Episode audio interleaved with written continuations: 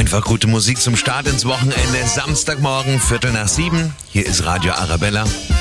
Und da stehst du vor diesem Einkaufswegen und kriegst keinen, weil du weder Kleingeld noch so einen blöden Einkaufswagenchip hast. Und ja, mit meinem Tipp heute passiert Ihnen das aber nicht mehr.